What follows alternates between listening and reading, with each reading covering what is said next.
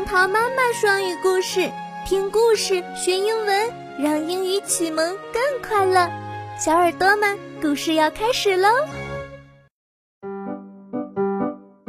嗨，小朋友，今天杨桃妈妈要带你读海豚出版社出版的《蓝精灵自然拼读故事书》。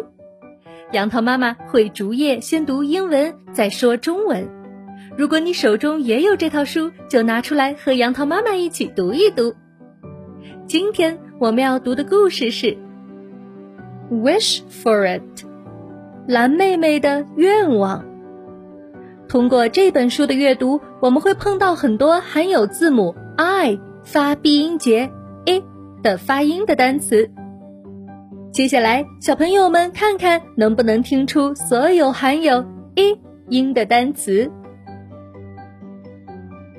Wish for it，蓝妹妹的愿望。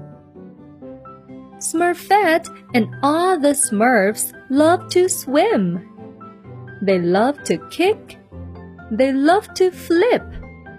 They love to swish with the fish.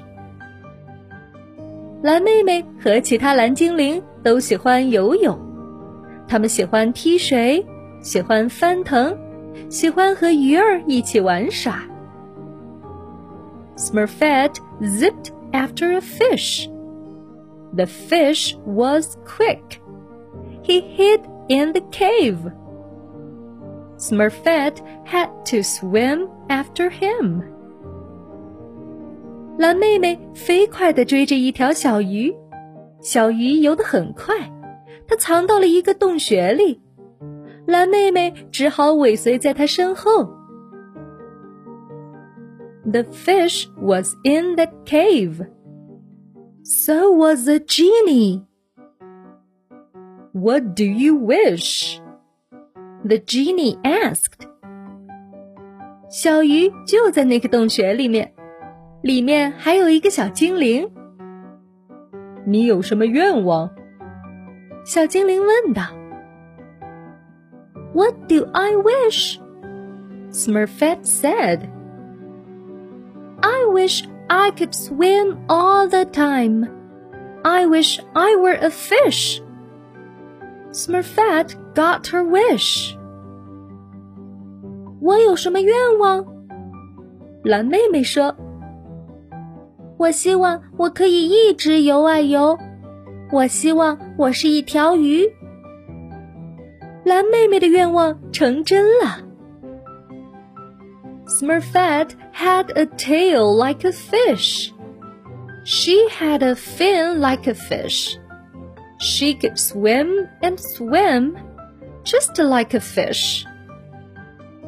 蓝妹妹有了像鱼一样的尾巴，她有了像鱼一样的鳍，她可以像鱼一样游啊游。Smurfette made a friend.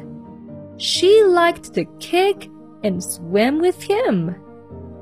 He liked to swish and swim with her. 蓝妹妹交了一位新朋友，她喜欢和他一起踢水、游泳。新朋友喜欢和蓝妹妹一起嗖嗖嗖的游泳。But soon Smurfette did not want to swim. I want to run. I want to skip. I miss my Smurf friends, she said. I wish I were not a fish. I will give you your wish, said the genie, if you give me a kiss. 但很快，蓝妹妹就不想游泳了。我想跑，我想跳，我想念我的蓝精灵朋友们。他说：“我真希望自己不是一条鱼。”如果你吻我一下，小精灵说：“我会帮你实现愿望的。” And so she did。蓝妹妹吻了小精灵。The end。好了，故事讲完了，你都听懂了吗？这个故事的中英文文本在微信公众号“杨桃妈妈英语启蒙”里能找到。今天的内容就到这儿，拜。